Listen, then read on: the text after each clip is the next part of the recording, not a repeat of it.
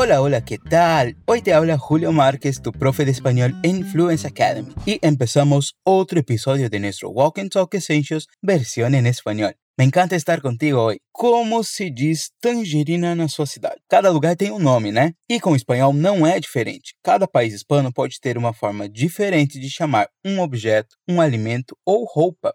Nessa história de hoje, vamos falar um pouco sobre isso as diferenças no nome das roupas no México e no Uruguai, enquanto praticamos cores, expressões, pronúncias do LL e do Y e muito mais. Para quem está chegando agora, vou explicar como funciona o nosso Walk and Talk Essentials. Vamos ver um diálogo em espanhol e eu vou te explicar em português cada parte dele. Às vezes eu vou pedir para você repetir e falar alguma coisa, então fale em voz alta logo depois de ouvir este som. Você também pode aprofundar os seus estudos com o material extra que está disponível no nosso site junto com este episódio. O link está na descrição ou você pode acessar diretamente o fluencetv.com também. Bora para o desafio desse episódio. Vamos ouvir um diálogo entre Lisette, uma mexicana que está fazendo compras no Uruguai, e Martim, um atendente uruguaio. Presta bastante atenção. Prepárate e escucha. ¿Qué precio tiene esta playera roja? La remera Sale 600 pesos. Bueno, ¿y esta falda morada? La pollera, 722 pesos. Órale, ¿todo lo llaman de manera distinta así? Pues yo creo que no. A ver, esto son unos championes, ¿tá? No, eso es un tenis. Qual a segunda peça de roupa que a Lisette pergunta o valor? Você lembra? Escute o diálogo uma vez mais. ¿Qué precio tiene esta playera roja? La remera, Sale 600 pesos. Bueno, ¿y esta falda morada? La pollera, 722 pesos. Órale, ¿todo lo llaman de manera distinta así? Pues yo creo que no. A ver, esto son unos championes, ¿tá? No, eso es un tenis. Vamos lá, vejamos agora cada parte do diálogo. Ele começa com a Lisette perguntando qual o valor, quanto custa uma determinada roupa. Mas como ela diz isso em espanhol? Que preço tiene? Isso pode mudar um pouco a depender do país. No Uruguai, por exemplo, é comum dizer quanto sale para perguntar o valor ou o preço de alguma coisa. Agora me diz como você diria quanto custa no México. Que preço tiene?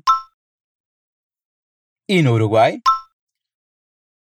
Quanto sale? A Lisette queria comprar uma roupa, né? Mas você lembra que roupa era essa? Playera. Playera é uma das formas diferentes de dizer camiseta em espanhol, mas preste atenção à pronúncia. A Lisette é mexicana, por isso ela pronuncia o Y como IE, playera. Repete mais uma vez para você gravar. Playera. Yate. Yogurt. Agora me diz de que cor ela queria a camiseta. Roja. Rojo é vermelho. Lembrando que o R sempre é mais vibrante e o J tem esse som de RR que sai da garganta. Repita, roja. Agora, finge que você é a Lisette e me pergunta o valor da camiseta vermelha. Que preço tem essa playera roja? Que preço tem essa playera roja? O Martim é uruguaio, e é bom lembrar que existem algumas diferenças de vocabulário entre os dois países. Você lembra como ele diz camiseta em espanhol do Uruguai? Remera. Mas ele fala em um tom de pergunta, para ter certeza que eles estão falando da mesma coisa. Então, como você perguntaria no espanhol do Uruguai a camiseta? La remera? Perfeito. Logo na sequência, ele responde com o valor. Você se lembra quanto custa a camiseta? Sale 600 pesos. Sale é uma das formas usadas no Uruguai para falar que algo custa tantos pesos. Nesse caso, são 600 pesos uruguaios. Repete mais uma vez comigo. Sale 600 pesos. Sale 600 pesos. Agora repete toda a frase do Martim. La remera sale 600 pesos. La remera sale 600 pesos. Bom, mas parece que a Lisette quer comprar outras roupas, um look completo. Por isso ela pergunta: Bueno, e esta falda morada? Bueno é o mesmo que bom, muito usada na oralidade para começar a expressar uma ideia. Bueno. Como a gente já viu, a Lisette é do México. Então, como ela diz saia em espanhol? Falda. Morada é roxo do português. Agora eu fiquei pensando cá com os meus botões. Ela gosta de um look bem colorido, né? Blusa vermelha com saia roxa? que combinação! Bom, mas repete a frase da Lisette mais uma vez para praticar. Bueno, ¿y esta falda morada? Bueno, ¿y esta falda morada? O Martim faz mais uma vez uma daquelas perguntas para ver se ele entendeu o que ela disse. Ele pergunta: a saia? Mas como ele diz isso no espanhol do Uruguai? La pollera. Em algumas regiões do Uruguai, a pronúncia do Y e do LL tem um som parecido com o J. Por isso, Martim diz pollera. Repite comigo: pollera. Pollera. E como ficaria se fosse a Lisette falando? Pollera. Pollera. Vale lembrar que a gente já falou muito por aqui que não existe uma forma certa e uma errada, mas sim pronúncias diferentes a depender do país ou da região, beleza? Seguimos. E qual é o valor da saia que a Alice quer comprar? Você lembra? 722 pesos. Ojo! As dezenas, centenas e os números até 29 em espanhol se escrevem com uma só palavra. Por exemplo, 22 se escreve junto e não tem o i no meio. Vamos devagar. 700 22 722 pesos. Tu turno. Agora repete a frase completa. La pollera, 722 pesos. La pollera, 722 pesos. A fica surpresa, indignada que tudo que ela diz tem outro nome. Então ela diz: Nossa, mas como que ela diz isso em espanhol? Órale! Esse órale é uma expressão bem mexicana, muito usada no cotidiano e serve para demonstrar surpresa ou indignação com algo. Tu turno. Órale! Órale! E na sequência, para confirmar se é tudo mega diferente mesmo, ela pergunta o seguinte: Todo lo llaman de maneira distinta assim? Percebeu como pronunciei o verbo llamar com aquele i, porque quem está falando é a Lisette que é mexicana. Então repete essas palavras comigo. Llaman. Llegar. Yuya.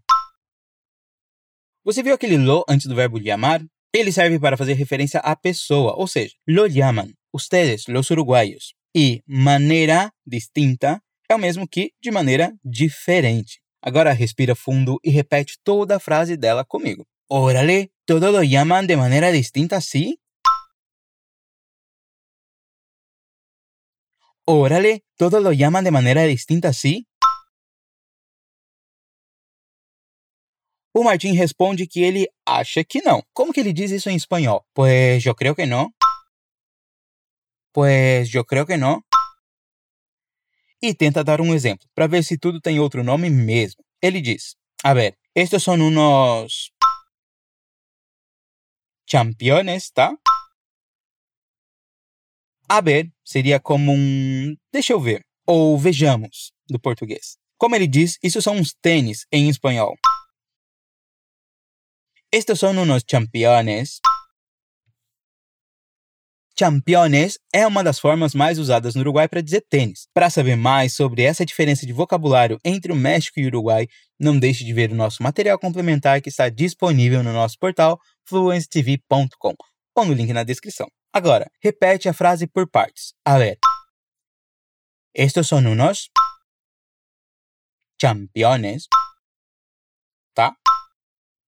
Esse tá que aparece no final é uma expressão uruguaia para confirmar algo, saber se o que ele disse está correto. Seria como o nosso certo, ou né? Agora faz de conta que você é o Martim e me diz que isso são uns tênis.